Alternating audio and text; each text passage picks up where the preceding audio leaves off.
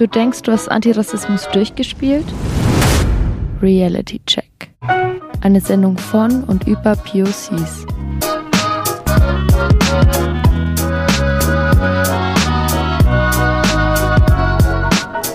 Jeden letzten Montag im Monat im Stoffwechsel bei Radio Z auf der 95.8. Oder auf Instagram at realitycheckchen.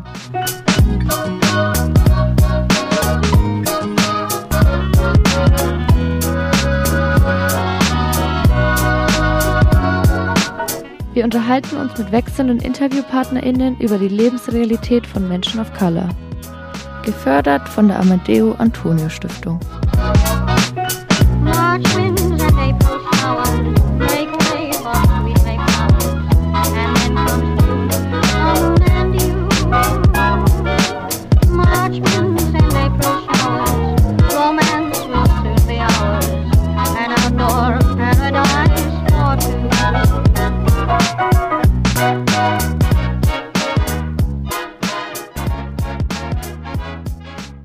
Hi, willkommen bei Reality Check mit der Abi und mir, Cindy. Die Abi macht heute Technik, deswegen ist sie nicht zu hören. Und wir sind bei Radio Z auf 95.8. Und heute haben wir einen Gast, und zwar die Karin. Hallo, möchtest du dich selber vorstellen? Hallo, ich bin die Karin, äh, 74 Jahre alt, Afrodeutsch und in Nürnberg geboren. Okay, Karin. Was ist Heimat für dich? Heimat, Familie. Verbindest du Heimat bzw. Zuhause mit überhaupt keinem Ort? Nicht unbedingt. Ähm, doch, Nürnberg, ja.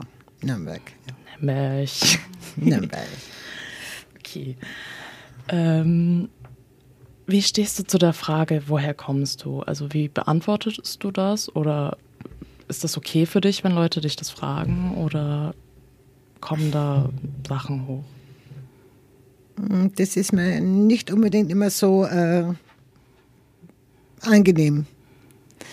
Es passiert ja öfter, dass du gefragt wirst als afrodeutscher Mensch, äh, woher, sie, woher sie kommen oder woher du kommst. Und ich. Die Antwort müsste, wäre dann eigentlich, ich bin in Nürnberg geboren. Okay. Ja. Hast du das jemals erlebt, dass die Leute dann mit der Antwort zufrieden sind, wenn du sagst, ich bin in Nürnberg geboren? Nein. Nie. Ja, ich, das ist bei mir ganz ähnlich. Oder Leute stocken inzwischen und sind so, äh, so, so, so war das nicht gemeint. Ich, wo kommen deine Eltern her? Dann bin ich immer so, okay, ähm, ja, die kommen aus Vietnam. Und ähm, blog, also sagst du den Leuten so, hey, ich möchte nicht darüber reden oder wie verläuft das dann, wenn diese Frage gestellt wird? Und es kann passieren, dass ich dann gar nichts mehr drauf sage. Dass ich, äh, ja, das dann einfach ignoriere. Gibt es auch Situationen, wo du sagen würdest, es ist okay, wenn dich Leute das fragen? Ich habe schon das Gefühl, dass ähm, je nachdem, mit wem ich spreche, also wenn die Abi mich fragt, so, hey, woher kommst du? Und ich sage Nürnberg und das hat sich erledigt, dann wäre es die eine Sache. Aber wenn ich sehe, ah, die Person hat auch einen Migrationshintergrund, dann beantworte ich die Frage schon durchaus lieber. Doch, das sehe ich auch so, ja. Welche Bezeichnungen benutzt du denn für dich oder womit fühlst du dich denn am wohlsten, wenn dich Leute ansprechen? Als afrodeutsche Frau. Welche Sprache wurde bei dir zu Hause gesprochen? Deutsch. Nachdem meine Pflegeeltern Deutsch waren, ja. Ähm, das bedeutet, dass du nicht mit deinen leiblichen Eltern aufgewachsen bist. Richtig, ja. Du bist bei einer Pflegefamilie aufgewachsen. Wann bist du zu denen gekommen? Ja, mit sieben Monaten. Also nach Erzählungen von der Pflegemutter äh, war das äh, eine Abstimmung in der Familie, dass sie gemeint haben, sie wollten noch mal ein kleineres Kind in der Familie haben. Also die haben alle abgestimmt und so sind sie ins Heim und haben sich mich ausgesucht. haben, hat deine Familie zum Beispiel beantwortet, wenn du gefragt hast, woher du kommst? Oder hat sich das am Anfang gar nicht ergeben? Das war, äh, Also ich wusste bis zu meinem 14. Lebensjahr, war ich immer der Meinung, das ist meine leibliche Familie. Erst als meine leibliche Mutter mit 14 wollte sie mich zurückhaben, als ich 14 war. Und da kam vom, äh, von der Stadt Nürnberg eine Frau, die ihm gemeint hat, also ja, dass, ich, dass meine leibliche Mutter sich gemeldet hat und dass sie mich gerne zurückhaben möchte. Und dann wurde mir eben erzählt, also dass mich meine leibliche Mutter also weggegeben hat. Okay, ähm, bist du dann direkt mit ihr in Kontakt getreten oder kam erstmal gar nichts? Nein, also ich selbst dürfte ja da keinen Kontakt herstellen. Also es war nur über die Stadt, also Jugendamt. Und äh, weiter wurde da nicht drüber gesprochen. Hast du dann versucht, äh, innerhalb deiner Familie irgendwie, hast du Fragen gestellt? Bist du dann irgendwie von selbst, hat dich das beschäftigt, als du das dann herausgefunden hast? Oder wurde dann einfach nicht mehr drüber geredet? Das hat mich schon beschäftigt, aber ich denke mal, ich war noch zu jung und das war dann einfach ein Tabuthema in der Familie. Also da wurde nicht drüber gesprochen. Okay. Ähm, hat das dann in deiner Familie irgendwas für dich verändert? Also hast du dich dann anders gefühlt, weil du gemeint hast, dass dir das bis 14 gar nicht bewusst war, dass du, dass das nicht deine leibliche Familie ist? Nee, das hat mich nicht beeinflusst. K könnte ich nicht sagen, na. Okay. Und ähm, hast du dann irgendwann deine leibliche Mutter getroffen? Oder? Ich habe sie äh, über einen Anwalt mit 27, ja, da war ich 27 Jahre alt, über einen bekannten einen Anwalt, der hat sie gesucht für mich und hat mir die Adresse weitergegeben, ja. Darf ich fragen, wie das dann war, diese Person zu treffen? äh, es war schon seltsam für mich. Also ich habe die, äh, ich habe eine, meine Mutter hat an, also einen Tag vor mir Geburtstag mhm. und da habe ich eine Geburtstagskarte geschickt mhm. und eben also als deine Tochter Karin. Mhm. Und dann habe ich äh, nach circa einer Woche äh, einen sieben Seiten langen Brief von meinen Halbgeschwistern bekommen. Sieben Seiten lang. Die nicht gewusst haben, dass es mich gibt. Ähm, haben deine Halbgeschwister bei deiner Mutter gelebt oder? Ne, die waren alle, in der Zeit waren ja auch alle erwachsen. Okay. Ah ja, stimmt. Ähm, krass. Und ähm, wie, wie ist das so? Geht man da quasi zu diesen Treffen und ist voll vorbereitet und hat so Fragen? Also ich kann mir vorstellen, dass man unglaublich viel Fragen hat, was da passiert ist. Nee, das war bei mir nicht so der Fall. Ich hatte, ich, die einzigen Fragen, die ich im Kopf hatte, war mein Vater. Also ich habe erfahren, wie mein Vater heißt, wo er herkommt. Das bedeutet, dass dich vor allem beschäftigt hat, diese schwarze Herkunft wahrscheinlich, ja. oder? Wie war das dann mit der Mutter? Hast du irgendwie, also sie hat ja dann den Namen und Infos gegeben. Hast du dann weiter nach deinem Vater gesucht oder wurde. Ich habe es probiert, ich habe aber nirgendwo irgendein. Äh, ich habe da keine Chance gehabt, da was auszufinden. No. Das hat mich dann, äh, ja, das beschäftigt einen auf jeden Fall weiter, aber ich habe die Möglichkeiten, glaube ich, auch nicht richtig ausgeschöpft, weil ich äh, ja erst später erfahren habe, was man da vielleicht noch machen könnte, also wie man es rausfinden kann, also den Namen und die Adresse. Wann bist du dazu gekommen, dich dann als Afrodeutsch zu identifizieren, wenn du davor in deiner deutschen Familie sehr in, in einem sehr deutschen Umfeld aufgewachsen bist? Erst sehr, sehr viel später. Wie alt warst du da ungefähr? Da war ich äh, so um 50, 50. Vor 20 Jahren, ja. Krass. Und dann bist du das erste Mal mehr in Kontakt gekommen mit schwarzen Menschen? Ja. Wie war das für dich, wenn ich fragen darf? Gut. Ja, wobei, äh, das ist, glaube ich, auch krass. Ähm, ich weiß nicht genau, wo du aufgewachsen bist, aber gab es außer dir auch andere schwarze Personen? Äh, es gab ein Mädchen, die hat um die Ecke von uns gewohnt. die lebt heute, also sehr, seit sehr langer Zeit in den USA. Wir haben noch ein bisschen Kontakt. Das war's. Okay. Hatte die, dieses Mädchen auch schwarze Eltern oder war das auch Die so hatte, na, die war auch, die ist auch Afrodeutsch, hatte eine weiße Mutter und äh, aber der hat den Vater auch nie kennengelernt. Und äh, die war ein Jahr jünger als ich. Aber wir hatten sehr wenig Kontakt, weil die ist bei den Großeltern aufgewachsen und wir sind immer ein bisschen, äh, das wollte keiner, warum weiß ich nicht, aber es wollte keiner, dass wir so richtig Kontakt haben. Okay, das kann ich mir auch nicht erklären. Ich auch nicht. Ähm, ich finde das immer so krass. Ich bin ja vor einer Weile in die Südstadt gezogen und meine Eltern wohnen eher am Stadtrand.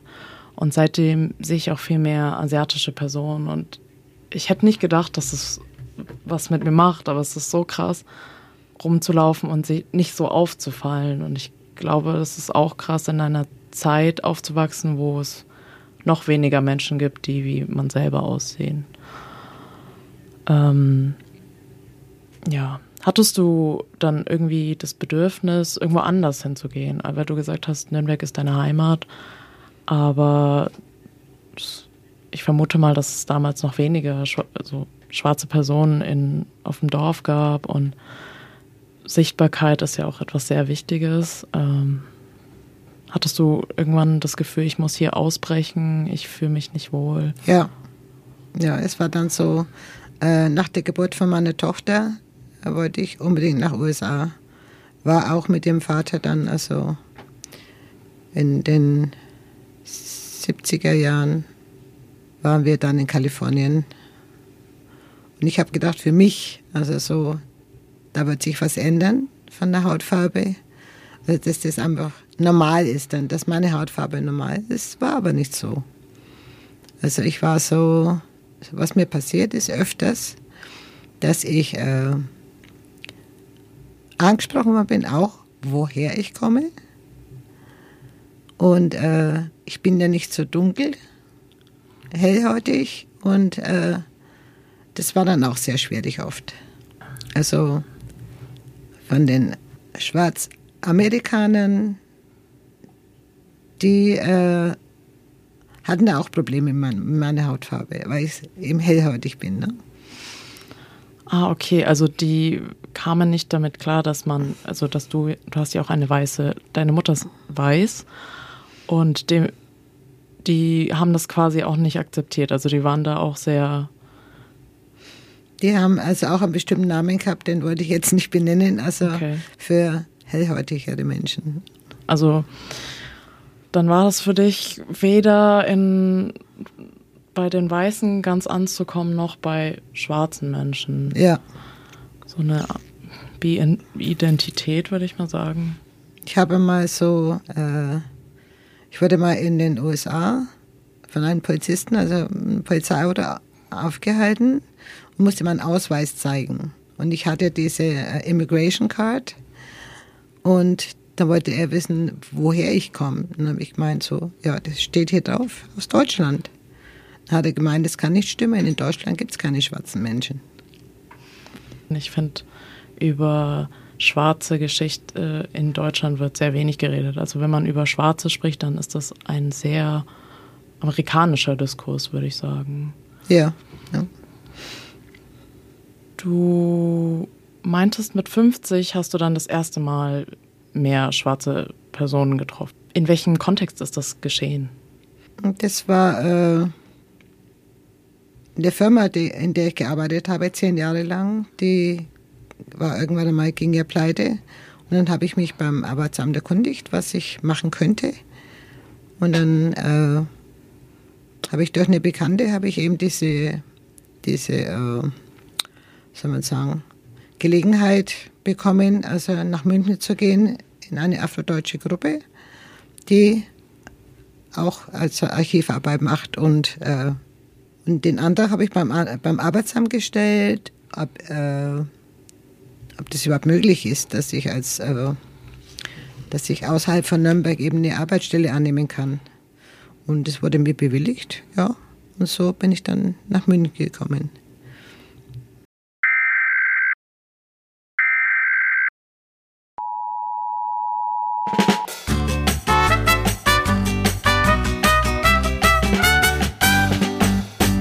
Wir unterbrechen diese Sendung für ein Reality-Checkchen.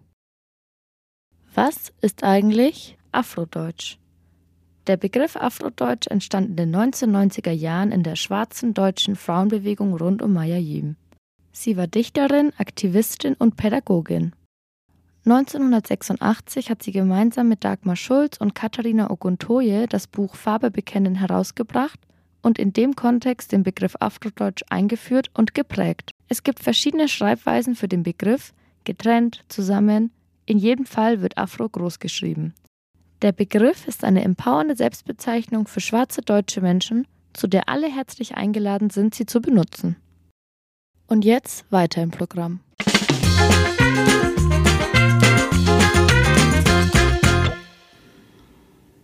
Und dann hast du das erste Mal so ein bisschen was über afrodeutsche Kultur gelernt. Ja, das war eine ganze, ist eine ganze Gruppe von, äh, wir waren so circa zwölf Frauen. Und äh, das war dann für mich schon sehr interessant. Jeder hat seine eigene Geschichte und es waren ja viele Geschichten, also sehr ähnlich wie meine. Heim, äh, viele waren auch im Heim, sind im Heim groß geworden und der Austausch war dann für mich auch sehr wichtig. Das kann ich mir vorstellen. Das ist unglaublich wichtig, Leute zu treffen, die eine ähnliche Geschichte haben wie man selber. Ähm, kam dann so, hast du dann nochmal angefangen, neu so deine, deine Geschichte aufzuarbeiten, weil du quasi jetzt die Mittel hattest, weil du meintest, mit 27 hattest du einfach nicht gewusst, wie du zum Beispiel nach deinem Vater suchst? Ja, ja. Da hatte ich dann also mehr Chancen, mehr Möglichkeiten, äh, ja, meine Geschichte ein bisschen aufzuarbeiten, mich mehr zu informieren. Und das war dann für mich auch sehr gut. Ähm, hast du dich dann, hast du irgendwie eine Form von Befreiung oder Erlösung dann gespürt? Oder wie, wie fühlt sich das an? Erlösung würde ich jetzt nicht sagen, aber das war schon befreiend. Also ja, ich denke schon. Aber es war immer noch im Hintergrund so äh, die Frage mein Vater und meine Schwester. Ich habe eine leibliche Schwester mhm. und äh, wir sind ja bei der Geburt getrennt worden und das war immer noch hier, also im Herzen und im Kopf, äh, wie ich die vielleicht finden könnte. Ne? Und Vater in Verbindung treten mit dem Vater und ja, das sind so Sachen, die ich unbedingt äh, machen wollte. Hast du deine leibliche Schwester dann auch gefunden? Die habe ich gefunden, ja. 2016 erst. Über das Jugendamt äh, Osnabrück habe ich von einer Mitarbeiterin, äh, die hat für mich im Archiv recherchiert und hat die Adresse von meiner leiblichen Schwester gefunden. Also die lebt in äh, Norwegen. Ich wurde, äh, meine Schwester war ein Jahr und drei Monate alt und ich war gerade also neu, also kann man sagen, ein paar Tage alt. Und da wurden wir dann getrennt. Also durch, äh, das war so, äh, die Familie vom, also der Bruder von meiner Mutter, der hat sie äh, aus Nürnberg, äh, sollte sie abholen mit ihren Kindern. Und der hat entschieden, also dass die Kleine, also ich, da bleiben muss und die ältere Sheila dann äh, mitgenommen werden kann. Also so wurden wir getrennt. Das war eine Entscheidung vom Bruder meiner Mutter. Und du hast wahrscheinlich über deine Mutter erfahren, dass du eine Schwester hast. Ja. Habt ihr euch dann hier getroffen oder bist du nach Norwegen gegangen? Nee, ich bin nach Norwegen geflogen, ja. Das war dann schon so für mich dann schon der, so, so ein Befreiungsschlag. Also so Wohlfühlen. Hast du da direkt so eine Verbindung gespürt? Oder? Ja, ja. Krass. Und ähm, wie war das für deine Schwester auch zu erfahren, wie es dir gegangen ist und auch so die Unterschiede? Ich meine, Norwegen ist nicht so wie Deutschland, offensichtlich. Ähm, ja, und sie war ja auch schon älter, als sie dann. Es war äh, so, äh, ich sage mal, stundenlang, nächtelange Gespräche mit der ganzen Familie, also mit meinen Nichten. Die waren sehr, in, also die waren sehr interessiert und wir haben über alles und wie gesagt bis nächtelang gesprochen. Und ja, die wollten auch viel wissen, die Nichten, die waren sehr interessiert und ist klar, ne, die haben ja der Mama auch, auch versucht zu helfen, um mich zu finden. Und ja, da waren viele Sachen da. Das klingt richtig, richtig schön. Ähm, ich vermute, ihr habt jetzt auch noch Kontakt zueinander. Sehr guten Kontakt, ja. Also mein Schwager, also die rufen mich wöchentlich an. Mhm. Und die Nichten schreiben auch ja, alle paar Tage. Also und telefonieren. Die waren äh, vor drei Jahren an meinem 70. Geburtstag hier in Nürnberg. Und jetzt fahren wir dann im Juni zum 80. Geburtstag von meinem Schwager. Den Grund, warum dieser Onkel äh, das so entschieden hat, das weiß ich nicht. Aber meine, also meine Schwester, also die äh, leibliche Schwester in Norwegen, die äh, ist teils behindert, also kann sich nicht so gut ausdrücken. Und äh, die ganze Geschichte, wie sie nach Norwegen gekommen ist, das weiß ich durch die Nichten, ihren, ihren äh, Adoptivbruder. Und damals hat ihr Adoptivvater noch gelebt. Also da sind wir auch hingefahren alle. Und die haben wir dann alles so, und Zeitungsausschnitte gibt es da auch, äh, wo sie in Norwegen mit noch zwei Kindern angekommen ist. Und äh, ja, und eben durch die Nichten und äh, ihre Adoptivgeschwister habe ich dann so ziemlich alles erfahren, so was für uns alles so wichtig war, also wie sie nach Norwegen gekommen ist. Das war ja so eine Kriegsreporterin, die meine Schwester von Berlin aus nach Norwegen zur Adoptivfamilie gebracht hat. Und da war vorher ein Austausch vom äh, Adoptivvater meiner Schwester. Der hatte Kontakt zu Berlin, zu dieser Adoptivstelle oder äh, ja, damals.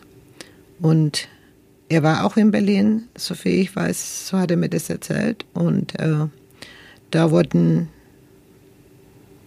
weiß was ich was, keine Ahnung für Verträge gemacht. Und daher wussten sie ja äh, dann auch schon, wo meine Schwester, in welche Familie sie kommt oder wo sie hinkommt. Also du hattest vorhin in unserem Vorgespräch gesagt, dass ähm, mehrere afrodeutsche Kinder oftmals nach Dänemark gebracht worden sind. Äh, wie habt ihr davon erfahren oder sind das war in der Schule. Ja, jedes Jahr, also was ich nachher später auch erfahren habe, jedes Jahr sind äh, in ganz Nürnberg, in ganz Deutschland, die afrodeutschen Kinder, die wurden ausgepickt und es hat geheißen, du, du, du und so weiter. Äh, du fährst in den Ferien nach Dänemark. Der Hintergrund war, äh, uns sozusagen loszubekommen, also weil wir anders waren oder anders sind, nach deutscher Ansicht. Und äh, so haben unsere Politiker entschieden, dass wir also so gut das geht äh, wegadoptiert werden. Und es war jedes Jahr, in, also es waren über einige Jahre, wo dieses Abkommen äh, bestanden hat. Und viele, viele Kinder sind auch nie mehr nach Deutschland zurückgekommen. Sind auch teilweise bei äh, alleinerziehenden Müttern, die haben ihre Kinder oft dann nie mehr gesehen. Ne? Und die hatten auch keine äh, Befugnis oder die konnten nicht Nein sagen, ich will mein Kind nicht weggeben. Äh, die hatten da keine Chance. Das Kind wurde denen weggenommen. Die, die Mütter wussten es wahrscheinlich auch nicht, oder? Also nee. das ist wahrscheinlich einfach so gewesen, wir nehmen die offenen Ferienurlaub mit. Weil ich meine, das war ja unfreiwillig, aber sonst würde man es ja gar nicht machen. Also ich frage mich, unter welchem äh, Vorwand die quasi gesagt haben, so hey, wir nehmen eure Kinder, weil... Nee, das hat geheißen, die äh, Kinder, dürfen nach Dänemark in den Ferien fahren. Ferien machen. Äh, wurde dir das dann auch irgendwie angeboten oder ist zu uns kam äh, zu uns kam eine Frau vom Jugendamt, die hat es dann meiner Pflegemutter erklärt, dass ich auch nach Dänemark verschickt werde. Und äh, meine Pflegemutter hat sich äh, geweigert, also sie wollte nicht, dass ich da, ich vermute mal, dass sie schon was vermutet, also dass sie gewusst hat, dass da was da abläuft. Und sie hat sich da dagegen gewehrt, aber hat keine Chance gehabt. Also einmal mit dem Versprechen, und es wurde auch eingehalten, dass das nur das eine Mal ist. Ich vermute mal, dass sie gedacht haben, okay, einmal Adoption fertig, dann erledigt. Aber äh, nachdem ich ja wieder heimgekommen bin, hat sie, äh, ich denke mal, Glück gehabt, eine gute äh, Jugendamt, äh, äh, die eine Frau vom Jugendamt, dass die äh, ihr geholfen hat, also dass das nicht mehr der Fall war, dass ich nicht mehr weg musste. In, in welchem Jahr war das, wenn ich fragen darf? Äh, 58. Ja, so 58. Okay. Also die Motivation, ich meine, wie ich in München war, habe ich da auch im Stadtarchiv recherchiert. Äh, tagelang war ich da und habe eben Zeitungsausschnitte gefunden, wo eben dieses Thema äh, aktualisiert war. Also äh, da habe ich einige Sachen gelesen. Das war eben das Ziel in der Adenauer Sphäre, dass äh, das zu viele schwarze Kinder sind und äh, die Plage muss man loskriegen.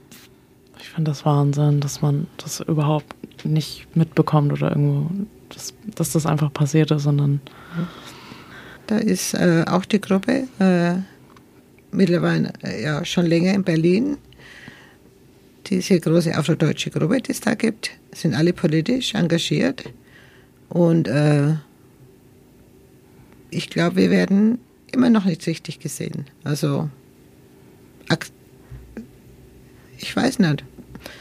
Also aufgearbeitet ist es mit Sicherheit noch nicht.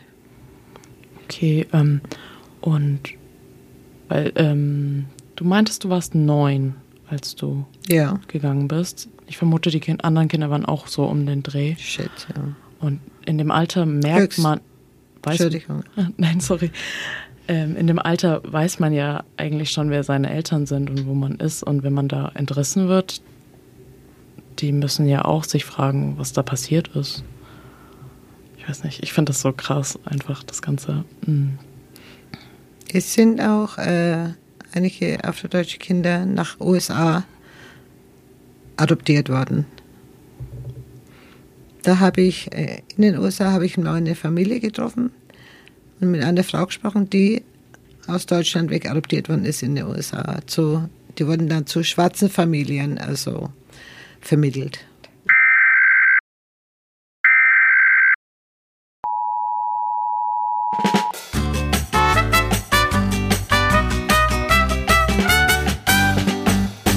Wir unterbrechen diese Sendung für ein Reality-Checkchen.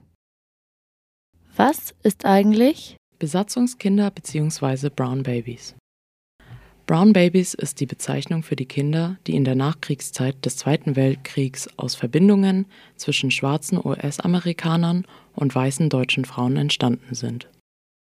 Andere Bezeichnungen sind auch Besatzungskinder oder in Anführungszeichen Mischlingskinder. Es gibt wenige offizielle Zahlen, um wie viele Kinder es sich dabei handelt. Schätzungen vermuten aber um die 5000 Kinder, die aus solchen Beziehungen entstanden sind. Die Kinder und deren meist unverheirateten Mütter wurden offen beleidigt und ausgegrenzt. Die Mütter wurden oft als N-Wort-Hure, gefallenes Mädchen oder Ami-Flittchen beschimpft. Nach Kriegsende gab es zunächst ein Fraternisierungsverbot, das Beziehungen zwischen US-Soldaten und deutschen Frauen unter Strafe stellte. Dieses wurde 1945 aufgehoben. Gleichzeitig galt bis 1948 offiziell die Rassentrennung in den USA also auch für die in Deutschland stationierten US-Soldaten. Deutsche und US-amerikanische Institutionen wollten den Beziehungen zwischen Schwarzen und Weißen entgegenwirken, indem Soldaten in weit entfernte Orte geschickt wurden. Oftmals hatten die Jugendämter die Vormundschaft über die vaterlosen Besatzungskinder und drängten die Mütter dazu, diese in spezielle Heime oder zur Adoption freizugeben. Viele hielten diesem sozialen Druck nicht stand. Als 1952 die ersten Kinder ins Alter der Einschulung kamen, wurde in der breiten Öffentlichkeit das vermeintliche Problem mit den Besatzungskindern wahrgenommen. Die Kinder wurden den nicht sorgeberechtigten Müttern weggenommen und beispielsweise an die USA und Dänemark wegadoptiert. Als Erwachsene hatten viele das Bedürfnis, ihre biologischen Eltern zu finden. Seit 1989 ist das Recht auf Kenntnis der eigenen Abstammung Bestandteil des allgemeinen Persönlichkeitsrechts. Und jetzt weiter im Programm.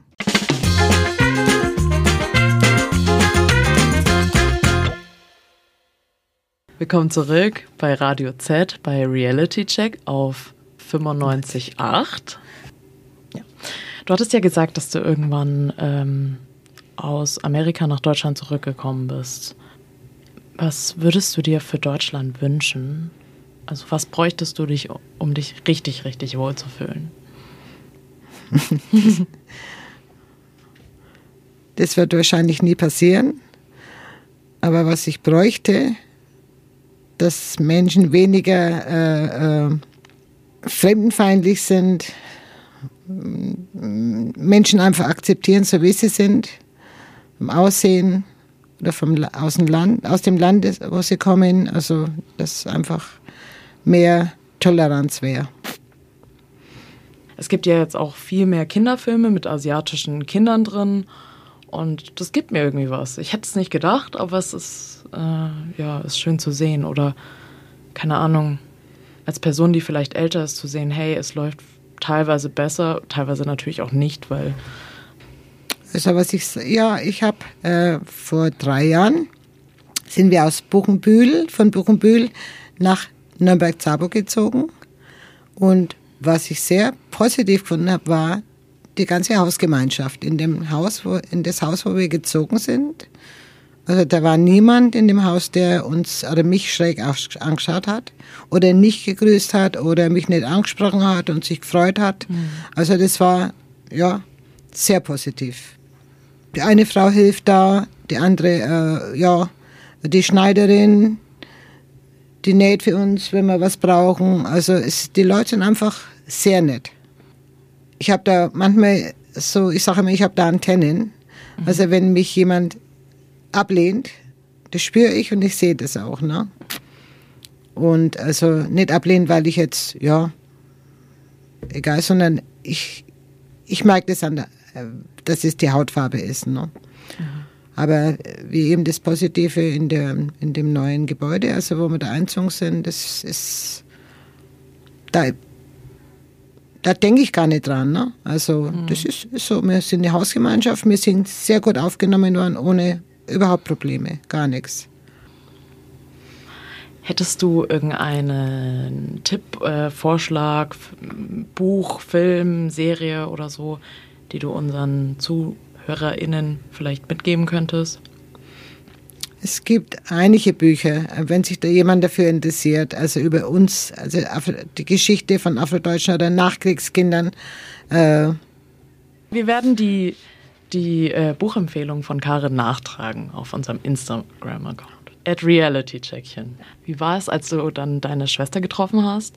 Siehst du ihr ähnlich? Hast du direkt gespielt, das ist meine Schwester? Also ich habe die Ähnlichkeiten nicht so gesehen, aber die anderen Verwandten haben alle gemeint, ja, das ist deine Schwester. Also die haben das gesehen, die Ähnlichkeit. Und äh,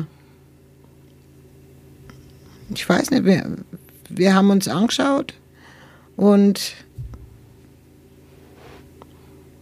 es war so von beiden, von ihrer Seite, auch von meiner Seite so, wir haben es jetzt gefunden. Also es ist so, es war wirklich wie eine Befreiung. Ne? Also so endlich mhm. eine Erlösung von den, das lange Suchen. Ne? Ja, es war überhaupt keine. Äh, also sie war mir viel, viel, viel näher als äh, meine leibliche Mutter, wie ich die kennengelernt habe. Sheila war mir einfach näher. Wahrscheinlich, weil man was sehr Ähnliches durchlebt hat, nur quasi in zwei verschiedenen Zeitsträngen. Mhm. Auf welcher Sprache unterhaltet ihr euch? Englisch.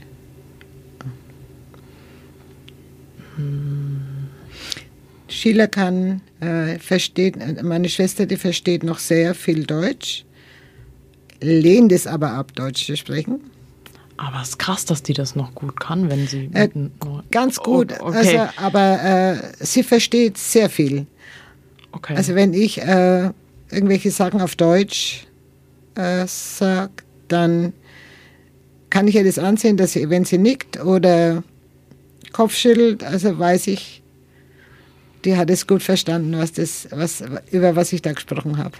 Aber sie lehnt es ab, weil sie so sehr viele negative Sachen erfahren hat als Kind, also in Deutschland. Sagt deine Schwester, dass es in Norwegen für sie besser ist? Also hätte sie zum Beispiel, wenn sie es ablehnt, hat sie wahrscheinlich auch nicht das Bedürfnis, hierher zu kommen. Sie war ja da äh, vor drei Jahren. Und ich glaube schon, dass es für sie ein Erlebnis war. Nach so langer Zeit das erste Mal wieder in Deutschland. Mhm. Und äh, ich glaube, das war okay für sie. Es war ja so, dass du irgendwann deine Schwester gefunden hattest, aber du hast dich bestimmt mit ihr ausgetauscht und es hat sich ja herausgestellt, dass sie ja auch nach dir gesucht hat. Was ist da passiert? Also als ich äh, nach, an das Jugendamt nach, in Osnabrück geschrieben habe und meine Geschichte erklärt habe, erzählt habe und die Hilfe bekommen habe. Und dann hat sie mir, diese Dame hat mir dann einen Brief vorgelesen von meiner Schwester, dass sie 1980 also nach mir gesucht hat und äh, dass sie als Antwort aus Berlin bekommen hat, dass äh, ich würde in den USA leben und unsere Mutter würde nicht mehr leben, was alles nicht der Wahrheit entsprach. Das Gleiche ist mir passiert, dass ich äh, vor, weit vor 2016 äh, immer wieder bei der Stadt Nürnberg angefragt habe, ob es irgendwelche Unterlagen über, oder über unsere Mutter und äh, über mich noch äh, irgendwelche Unterlagen gibt. Und dann habe ich immer zur Antwort bekommen, äh, da gibt es gar nichts. Also es wären keine Unterlagen da. Wie ich später ja, mitbekommen habe und auch äh, belegen kann, dass es nicht der Wahrheit entsprach. Und das ist eigentlich so das, was mich noch beschäftigt, warum äh, wir äh, äh irregeführt worden sind. Ne? Also weder meine Schwester hat die, die äh, Wahrheit bekommen und, und ich auch nicht. Und das kann ich heute immer noch nicht verstehen. Also was da los war. Das kann ich auch überhaupt ja. nicht verstehen. Also dass man einfach Menschen, die einander suchen, voneinander fernhält, finde ich schon. Das geht gar nicht. Aber darum finde ich es umso schöner, dass du deine Schwester nach sehr langer Suche gefunden hast. Ja. Mir wurde ja auch immer, mir wurde auch immer gesagt, dass die Schiel, also dass meine Schwester äh, nach Dänemark adoptiert wurde.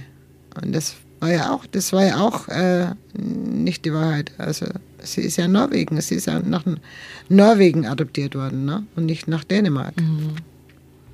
Das Amt, die haben die haben gar nichts gesagt über, die, über meine Schwester. Mhm.